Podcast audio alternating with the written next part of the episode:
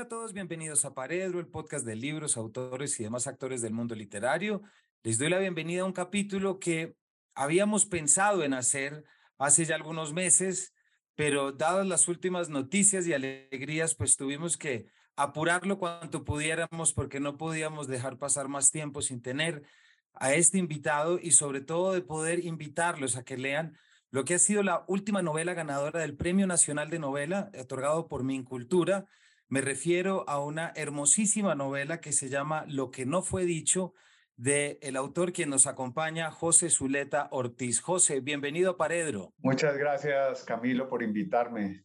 Estoy muy contento de, de estar contigo y en este programa. No, gracias a ti por haber, por acompañarnos y José, toca arrancar, además de darte unas muy sinceras felicitaciones. ¿Cómo ha sido esto? ¿Cómo ha sido recibir la noticia? ¿Cómo ha sido entenderla y, y volver sobre la novela?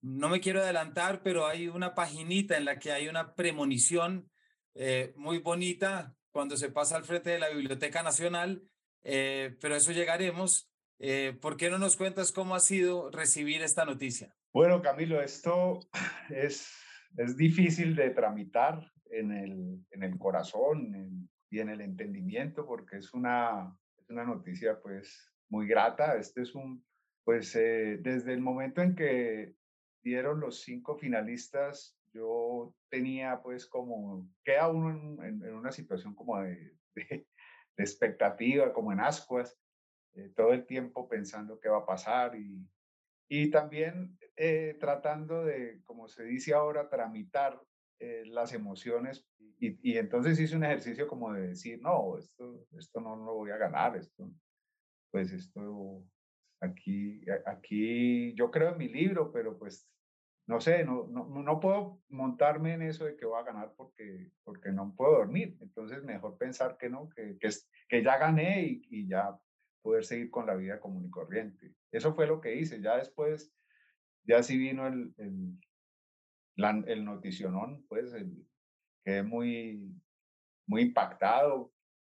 Y me encerré como con mi esposa a, a disfrutar y también a, tranquilizar, a tranquilizarnos, porque la emoción a veces lo rebasa uno y uno no, y tiende a, a descarrilarlo. Y entonces hay que, hay que tratar de, de manejarla. Y eso he hecho, pues ahora afortunadamente había un viaje pendiente y ahora estoy fuera de Colombia y, y eso ayuda también a, a, estar más tranquilo. José, vamos a entrar ahorita, por supuesto, en el libro, pero hay otra pregunta que me surge y es, ¿cómo se siente tener este reconocimiento, siendo que tu libro es ese homenaje, acercamiento, memoria, eh, saldar una promesa también de contar y, por supuesto, está el título, Lo que no fue dicho. Es un libro en el que hay podemos adelantar que hay mucho de ti.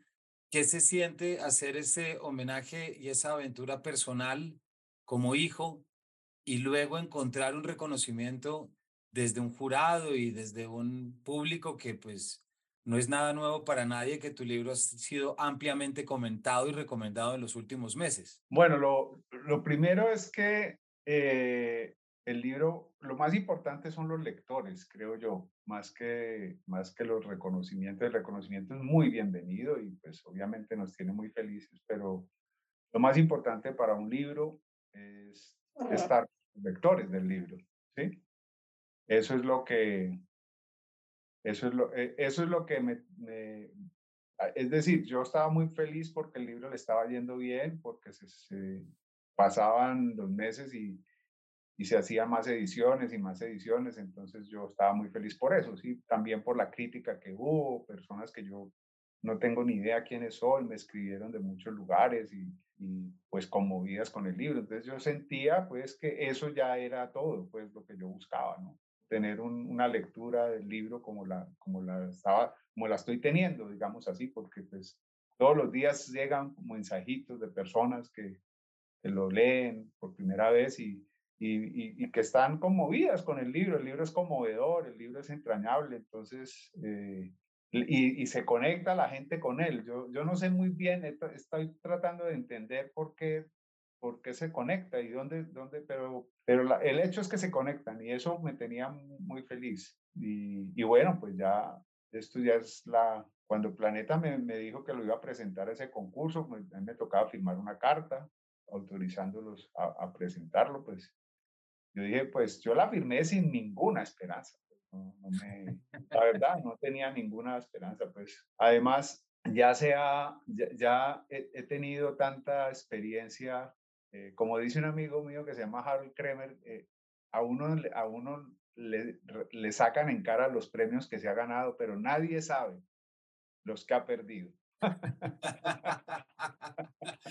oh, muy bien, y yo creo que eso es algo importante que los nuevos eh, autores y autoras tienen que saber muy bien, que es cuántas veces hay que, hay que no verse en la lista para valorar tanto cuando, cuando se llega. José, pero ¿qué te parece si para, para nuestros oyentes eh, nos devolvemos un poco y, y, y, llévanos a ese momento en el que este libro empieza a tomar forma? Este es un un libro que escribes para nuestros oyentes también, tus padres, Estanisleta, por supuesto, María del Rosario Ortiz, pero también tú mismo, tu escritura, tu poesía, eh, eres autor de muchos libros de poesía, también ya fuiste merecedor del Premio Nacional de Poesía hace ya algunos años. ¿Por qué no nos cuentas? Esto surge de exactamente qué y en qué momento empiezas para que nos cuentes ¿Cómo fue esta aventura? Bueno, mira, el, libro, el detonador del libro es la muerte de mi madre.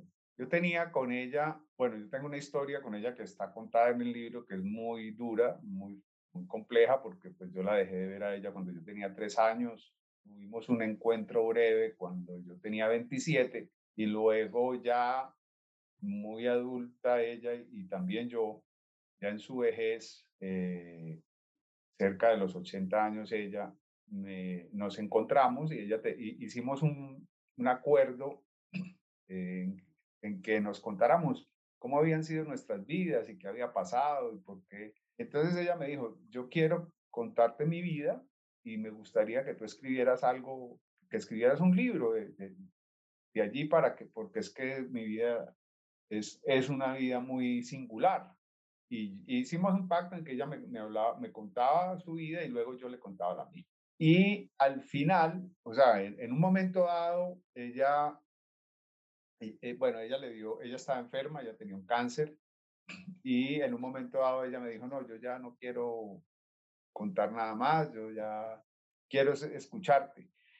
Y yo tenía un viaje para Europa y cuando estaba en Europa, mi mamá se murió. Allá me llegó pues eh, eh, a, a, un mensaje de WhatsApp. Y a mí eso me dio durísimo. Eso fue durísimo porque pues no pude contarle, no, no tuve tiempo de decirle cómo había sido mi vida, qué había sido mi vida, y el libro es lo que no le, lo que no le pude decir a ella, por eso se llama así. Y entonces es una, es una memoria de mi vida desde la infancia, desde, desde que nos dejamos de ver a los tres años hasta que ella muere.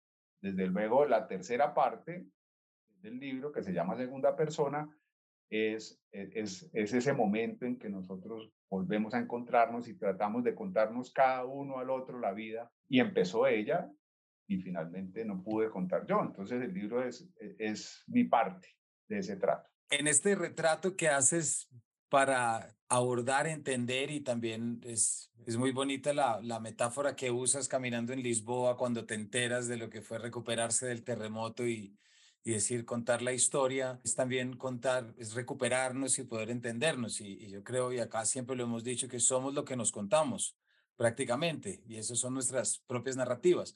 Pero en esto también supuso volver a escribir todo lo que fue la historia con tu padre y ahorita vamos a ir a la casa anterior, porque hay unas páginas muy bonitas.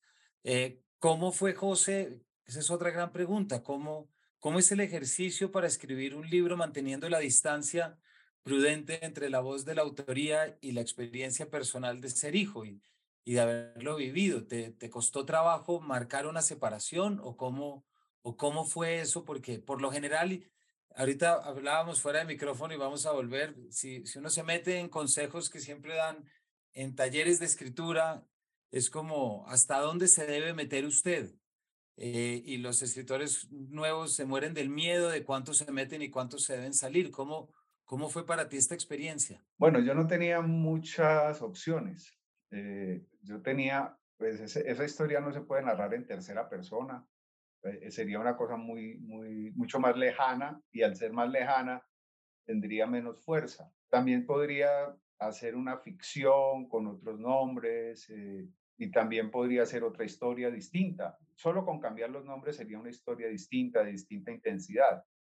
Entonces, eh, el, digamos que lo que más me costó fue tomar la decisión de, de usar los nombres reales de todos los personajes que están en la historia y de darle el carácter que tiene, que es un carácter biográfico y, y pues es una novela, es ficción, pero pues también está parada en, la, en, en los nombres reales, los personajes son personajes reales que tienen, eh, que no están escondidos bajo otro nombre. Entonces, e, esa decisión fue complicada eh, porque, porque, pero esa decisión también ayudó a que yo escribí la novela de, ambas maneras. la, tuve con, nombres cambiados y con los nombres reales. Y el editor, Juan David Correa, me, ayudó a tomar esa decisión. Me dijo, no, la novela con los nombres reales es otra novela. Es, es una novela mucho más poderosa. Entonces, pues, mi recomendación, él me dijo, pues, tienes que decidir. Pero mi recomendación es, eh, es esa. Le hice la misma consulta a, a un par de, de, lectoras, a Esther Fleisacher y a, y a, otra lectora que tengo, que, pues, que qué pensaban y me, y me dijeron lo mismo. O sea, hubo unanimidad. Entonces, eh, pues eh, eso me quitó un poco el miedo y tomé la decisión. Eh, también hay una cosa, la novela es muy amorosa, es un acto de amor. La, novela no, en la novela no hay resentimientos, no hay juzgamientos, hay una, es más como una celebración de lo que ocurrió a pesar de lo que ocurrió. Entonces, eso también ayuda a que, a que sea más fácil de escribir, porque tenés el corazón bien, yo creo que uno no puede escribir desde el resentimiento, nadie. Eso, eso no, de ahí no sale nada. Entonces, pues pueden salir diatribas, pero, pero no más. Pero yo creo, José, y no puedo estar más de acuerdo contigo en que, si me permite la frase, si toda esta novela se escribe desde un corazón amoroso. Y eso es algo que resalta ya desde ahí a manera de guiño de lectura la, contra, la contratapa del libro, en que es volver y visitar una memoria sin juzgar. Es más bien traer la, la visión y la observación. A mí me sorprendió mucho tu novela dentro de un panorama nacional, digámoslo, porque sí venimos leyendo muchas novelas en las que se visita las figuras de los padres y de las madres, en el que se hace una examinación, si se quiere, de cómo nos criaron, de cómo nos hicieron. No todas, pero algunas de ellas sí tienen unas perspectivas desde el juicio, a veces implícito, a veces explícito.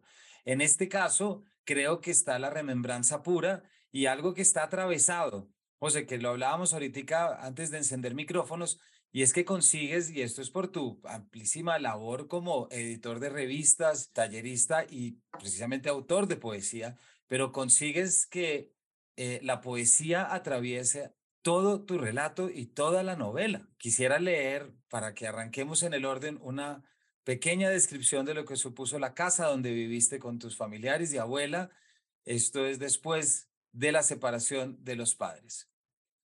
Aquí, desde los tantos años, agradezco haber estado aquel tiempo rodeado de belleza, en, aquella, en aquella casa iluminada con lámparas francesas, entre muebles de comino crespo, comiendo en vajillas alemanas, jugando sobre el piso ajedrezado. Catalina cantando entre las sábanas del patio, escuchando los trinos mentolados del canario liberto, mis ojos en el armario de tres lunas en el que podía ver más que con mis propios ojos. En los geranios se concentraba la luz de tal manera que parecía brotar de ellos. Agradezco los manteles de hilo, sus racimos de uvas en relieve en los que aprendí a contar hasta 23, las fuentes de cristal para que el salpicón convidara sus delicias, esplendor del presente que detenía el tiempo, ahora esplendor del pasado perdido, sostenido por el tesón de una costurera que sabía sacar partido a la vanidad. Un párrafo muy lindo como muchos otros, José. Sí, es una vocación de, de, la casa donde, o sea, cuando, cuando mi padre y mi madre se separaron, a nosotros, a Silvia, mi hermana mayor, a, a Fernando y a mí, nos mandaron a vivir con la abuela. Y, y ahí empieza un poco la memoria. Realmente mis primeras memorias eh, claras son en esa casa, viviendo con ella. Entonces, eh, yo también, pues la novela está dedicada a Margarita Velázquez, que es ella, la dueña de esa casa, mi abuela paterna, y, y ella fue un personaje y en la novela todo el tiempo eh, le, le, hago guiños a su, a su manera de ver el mundo, a esa otra forma, de, a, a, eso que, lo, que logró hacer como de ofrecernos otra, otra mirada y otra perspectiva más bien gozosa de la vida, menos trascendental. Y entonces, eh, eh, pues yo también quise hacerle un gran homenaje y un gran tributo a, lo que ella hizo por nosotros. José, y, gracias por contarnos. Esta es prácticamente pues mitad de la primera parte de la novela, pero luego arranca la parte que narras y es ya cuando comienza la vida de, todo, de tú y tus hermanos con tu padre. Eh, y hay algo ahí debajo que te quisiera preguntar porque siento que siempre hay un, en, la evocación, hay una pregunta desde este narrador ya adulto en el que se pregunta por las formas como nos educan y la educación que recibimos de parte de los padres, ¿cierto? De hecho, eso es también uno de los motivos de conflicto en los diálogos que están entre el narrador y el padre. Digo el narrador como podría decir tú o como podría decir, me explico, pero está allí. Y, y hay algo que el lector no puede dejar de pensar, José, y es que ese padre al que tú evocas, pues es el escritor, filósofo, pensador importante Stanislao Zuleta. Es decir, hay, hay también una propuesta y siempre desde el amor, que quede esto muy claro, tal como tú lo explicaste, pero sí de sacar una vida íntima, eh, de una vida oculta. ¿Cómo es el ritmo de la escritura cuando uno se propone eso? Yo no quise como evitar ni, evitar el tema, porque me parecía que el tema eh, es un tema importantísimo, el tema de, de mi relación con, con mi padre ahí sí hablo desde mi perspectiva, desde, desde lo que fue mi relación con él, no involucro a mis hermanos ni a nadie, pero es una relación también, a, pesar de que tiene pues conflictos como todas las relaciones de todos los padres con todos los hijos, es una relación en la cual yo termino un poco dándole, sin decir, de manera implícita, dándole la razón, dándole la razón porque finalmente lo que estoy haciendo al escribir este libro es gracias a la educación que él me ofreció, a, la apuesta que él, a, lo que él apostó. Entonces, ahí hay como una especie de, boomerang eh, secreto, ¿sí? Hay una que, que, el lector debe captar, ¿no? ¿no? Yo jamás me meto con el lector, el lector es, es, es quien debe entender eso que está pasando, pero pero finalmente ese era mi propósito, ¿no? mostrar que él se salió con la suya de algún modo. Pues yo creo que hay un argumento, José, que defiende muy bien ese propósito y es, eh, tal como yo la leí, está esa primera parte en que es la, la, vida con el padre, luego está el, el, la huida, que es cuando decides irte de la casa a los 15 años, un poco eh, rechazando en ese momento esa vida, esas 15 o 20 mudanzas y esos ocho colegios hasta la desescolarización, etcétera. Pero en el personaje, si se quiere que creas en el texto, ahí hay algo muy bonito que es de nuevo la relación con la poesía, que es lo que años después en ese diálogo de nuevo con el padre es precisamente lo que él le dice, tenemos más cosas de lo que crees en común. Yo también soy un lector de poesía creo que de alguna manera ese gran homenaje que haces es con el estilo que desarrollas, el estilo lírico que sostiene constantemente no solamente la historia de las relaciones humanas, sino la historia del crecimiento personal. Sí, el, el asunto es que la poesía fue muy importante desde siempre en, mi casa. nosotros aprendíamos poemas de memoria muy niños, muy niños. Esa, a los 5, 6, 7 años. Y esa era una labor eh, que hacía mi padre y Yolanda González, su segunda esposa, que fue nuestra madre, y que fue muy importante en la formación como lector, eh, en, en, también en la manera, es que la poesía tiene una, una potencia que no es solamente eh, la admiración del mundo, sino enseñar a, mí, a ver el mundo enseñar a, a, a, relacionarse con el mundo, es decir, a, tener una experiencia más poderosa que la, que la que, digamos, podría ofrecer una vida prosaica, para hacer ahí una, una metáfora. Eh, si tú estás, si tú desde niño estás leyendo poesía, escuchándola leer en voz alta, de pronto hay algo en ti que te, que te permite hacer lo que hacen los poetas, que es ver el mundo de otro modo, ¿sí? Ser capaz de ver cosas donde nadie las ve, ser capaz de, de gozar con, con experiencias que, con, con, las que poca gente goza. Y eso, pues obviamente, se refleja en, en, la narración de, de, y en la apreciación de cada uno de los momentos que yo narro. Yo he escrito cinco libros de cuentos antes que, que esta novela He intentado también otras dos novelas que están ahí como, digamos, eh, que abandoné. No, no sé muy bien por qué, pero que ahí están. Entonces, yo tengo pues un, también una, una historia narrativa de, con la narrativa y en los cuentos también se puede ver eso. Yo, yo en los cuentos, eh, hay una cosa que, que tiene que ver entre mi manera de narrar y mi relación con la poesía, que está en todo lo que yo escribo. ¿sí? en, en, toda la, en, toda, en toda mi narrativa, llamémosla así, pues, en todo lo que he intentado narrar. Entonces eso, eso siempre ha estado ahí, la, la poesía, y yo no renuncio a ella. Yo he estado con, yo he estado en talleres de creación literaria como, como, como alumno, y a mí, me, a mí, pues yo presentaba mis, mis trabajos al profesor, y aquí en Colombia hay una tendencia, y en América Latina, muy extraña, de que de, casi que proscribir todo lo que tenga algún tono lírico. Eso, yo no sé de dónde, de dónde sale eso, porque al mismo tiempo admiran a García Márquez. Yo digo, bueno, pero pues, más lírico que García Márquez, ¿quién? Pues entonces, eso es una cosa curiosa, pero, pero me ha pasado mucho.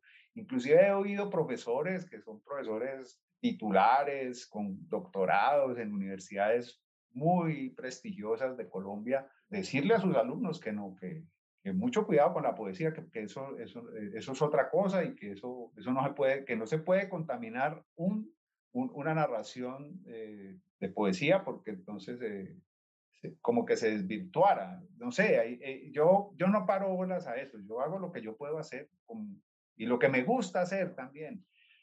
Hay una cosa en la escritura que tiene que ver con lo que, con el placer. Escribir produce displacer y también placer. El displacer es, es la dificultad, es, es, tener que sentarse cinco horas a darle y a darle y, que nada salga y que, y que eso no se pueda y que todo lo que tú tratas de expresar quede mal y tengas que ir otras siete veces o otras diez veces sobre ese texto hasta, hasta tener algo que te produce placer, que lo lees en voz alta y dices, bueno, esto ya, esto ya suena bien, ¿sí? Eso en mi caso, tiene que ver con, eh, con la poesía. Para contradecir a esos profesores, José, que dicen no se metan con lo poético y con el lirismo, eh, yo siento, yo creo que no hay mayor soporte de cualquier texto que un lirismo bien llevado y quiero leer otro párrafo de tu libro para poder mostrarlo. Esto está en la página 190 y es precisamente el capítulo en el que hablas de la muerte de tu padre por un infarto. Padre nuestro que estás en los versos cabalgando sobre sueños, Padre del habla, príncipe de las palabras, breve tu vida, contados los latidos, latirás desde el faro donde llaman las naves a la tempestad de la conciencia, a la furia de la verdad. Las ideas invitan a bailar a los actos la danza imposible de la dichosa edad, de los tiempos dichosos. Abre tus ojos, mira los nuevos templos, las varas de cucaña. Rotos ya los remos, sopla tu sudario. Guía la barca a las montañas. Terminó tu deriva. Bajo la serena majestad de los árboles habrá un lugar para pasar la tarde inconclusa de tu vida. Recostado en tu ser, el tiempo duerme. Más allá del fin, siento placer de estar aquí, sin razón, de seguir siendo. Muy bonito, José, de nuevo. Eh, pero quisiera tenía este párrafo listo para leer y no pude dejarlo pasar, José, pero quisiera eh, evocar algo y también para que la audiencia te conozca, eh, quienes no lo hacen ya. Y es acerca de todo lo que acabas de hablarnos de lo que es la poesía. Yo a ti te conocí hace ya años cuando estaba en, yo estaba en el Caro y Cuervo y tuvimos la primera reunión de Relata, en la que ahí te conocí, estabas llevando ya la colección de fugas de tinta y libertad bajo palabra, y estabas en esa labor eh, completamente admirable que era de llevar a cabo procesos de escritura, talleres de escritura en cárceles. ¿Por qué no nos cuentas un poquito de esa experiencia de lo que es llevar la poesía? Eh, yo sé lo que es estado, pero, pero cuéntanos con tu experiencia lo que es llevar la palabra poética a un lugar como puede ser una prisión. Bueno, la, eso, eso nació en Cali más o menos en el año 2005. Mm, yo por, por pura... Eh, nosotros nos invitaron a un, de medio de un, de un, festival literario a hacer una sesión de lectura en las cárceles, en la cárcel de mujeres de Cali. Y allí eh, tuve la, allí me, me, llevé la, mientras armaban el, el, escenario y todo, me puse a conversar con, con las mujeres que estaban allí, que iban a, a, hacer el público, que nos iba a escuchar a nosotros, los escritores, y ellas, eh, ellas eh, me dijeron, no, es que nosotras escribimos, aquí, aquí hay por ahí 20 mujeres que escribimos y escribimos todos los días, y entonces algunas, yo vi que algunas tenían unos cuadernos y les dije, y a ver qué escriben, y una leyó y leyó un texto muy poderoso que era una carta a su hijo explicando como, como, como, que había sido su vida. O sea, le estaba contando a su hijo como de su infancia para que el hijo entendiera un poco, pues, por qué estaba ahí. Y era una cosa muy, muy verdadera lo que estaba haciendo, pero pues estaba mal escrita, desde luego. Era muy rudimentaria. Entonces, eh, yo le dije a la persona que, que, estaba en el IMPEC a cargo del acto, que era una psicóloga, que, por qué, que si ellas hoy, eh, tendrían la oportunidad de, tener, de recibir un taller. Y ella dijo, pues sí, pues aquí no hay plata, pero si quiere, si quiere, venga. Yo las convoco y sí, ellas son como 20 o 25 que escriben. Y ellas se leen entre ellas y también van a la biblioteca a leer y, y se ayudan unas a otras. Y así empezó el programa. Eso fue muy bonito. Hicimos un libro en el segundo año que se llamó Libertad bajo palabra y luego ya comenzó el programa a ser, a ser más de nivel nacional hasta que llegó a tener 21, 21 talleres en 21 cárceles colombianas en todo el territorio, o sea, en, el territorio amazónico, en Leticia, en, el, en, el, Pacífico, en la costa caribe, en el centro, en todos los centros, en los llanos, en el eje cafetero, en todas las grandes ciudades, en las grandes capitales. Entonces, eh, eso fue muy interesante porque también conocimos el país, porque también conocimos y porque además allí uno puede entender un poco qué está pasando, qué nos está pasando, desde, desde lo que ellos escriben. Y también un poco saber, eh, eh, saber que la ley es, es un poco una invención, que la ley también tiene que ver con, o sea, que, que realmente el mundo no es tan binario, y que, y que sin, sin embargo no hay nada más, más, eh, más acusatorio que una cárcel. el, que está en la cárcel es, es malo, per se, porque está en la cárcel. Y eso no es así. No hay ni malos ni buenos. Esto es una cosa muy compleja y, yo, y, a mí me fascinó como entender eh, cómo es esto. Y me metí y trabajé desde esa época hasta el año 2019, pues cuando ya me retiré del programa. Pues me parece que es un momento muy vital, llamémoslo, cuando precisamente le muestras a tu madre, cuando están en la elaboración de la novela, en, las, en la última parte de la novela, cuando precisamente le muestras un fragmento de un texto escrito por un preso en el cual se habla de la palabra y, de, y del movimiento, ¿no? Porque es, es traer la experiencia de la vida que habías llevado, pero también la experiencia de la palabra que se está diciendo y de prácticamente lo que estás tejiendo en ese mismo instante. José, se nos está acabando ya el tiempo, pero lo último que te quería preguntar es un poquito, ya nos has hablado de lo que fue la experiencia, pero me interesa que nos cuentes cuando te em, empezaste a echar luces adentro para que esto empezara a salir,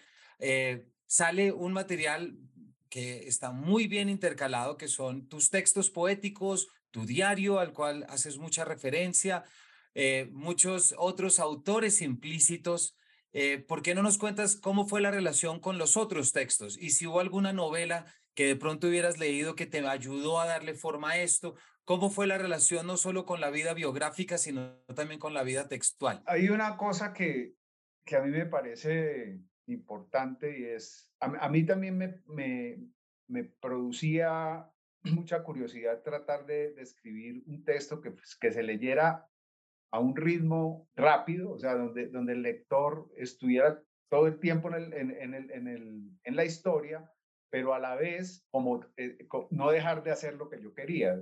Es decir, fragmentar es muy difícil porque de pronto uno puede producir un, mosaico cojo, ¿sí? una, una cosa donde, donde se, se, noten mucho las costuras, donde, donde, las, donde los textos parecen...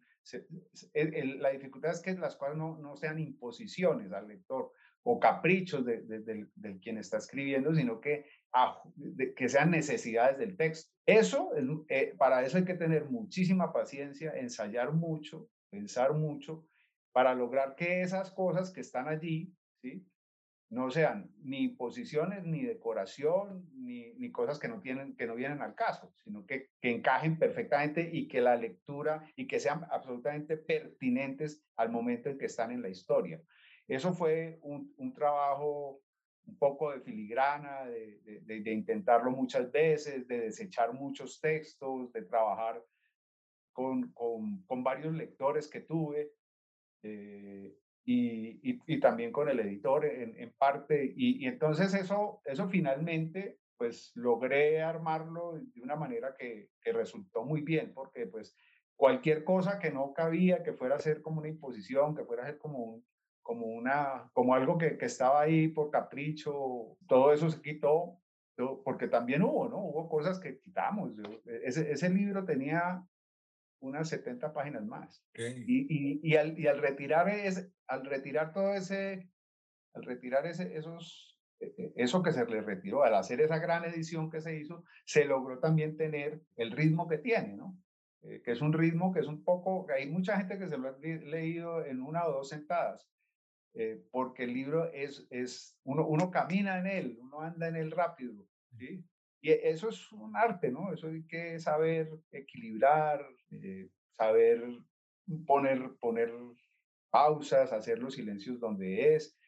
Y, bueno, y, y, y esos fragmentos que eran partes de mi diario me ayudaron mucho a construir también la, la, infancia y la juventud, sobre todo esas dos partes, es los diarios. Y, yo podía haber dicho, podía haber una persona me sugirió que no mencionara que eso era de un diario, sino que, que yo narraba en primera persona una, una memoria. Lo que pasa es que yo mismo me sorprendí cuando traté de, de, de, recuperar, yo tengo 227 libretas de toda mi vida.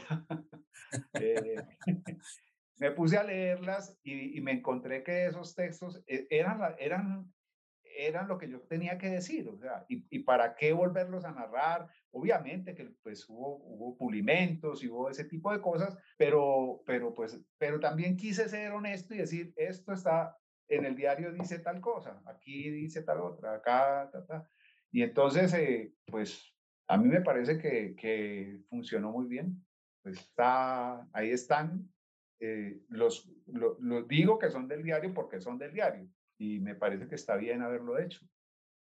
No, pues está, está muy bien, José, y, y eso también que nos cuentas, eh, me parece a mí que hace que tu libro no sea únicamente la memoria de un hijo, es de, como mucha gente de pronto cree que se trata, que es la memoria de un hijo hablando, no, es la memoria de una educación, de una relación con las letras, con la escritura, con las ideas, con las ideas imaginadas y luego las, y las ideas ejecutadas o implementadas y lo que es estar en la mitad. Para todos, hemos estado hablando con José Zuleta Ortiz acerca de su última novela, Lo que no fue dicho, recientemente galardonada con el Premio Nacional de Novela Mincultura 2022, un libro que recomendamos que no solamente lo vayan a comprar y a leer si no lo han hecho, sino que compren copias para regalar en estas navidades, ya que todo el mundo está haciendo esas listados, porque esos listados ya que se van a llevar no solamente una muy buena literatura, sino algo verdaderamente novedoso, José, y creo que es una novela que transgrede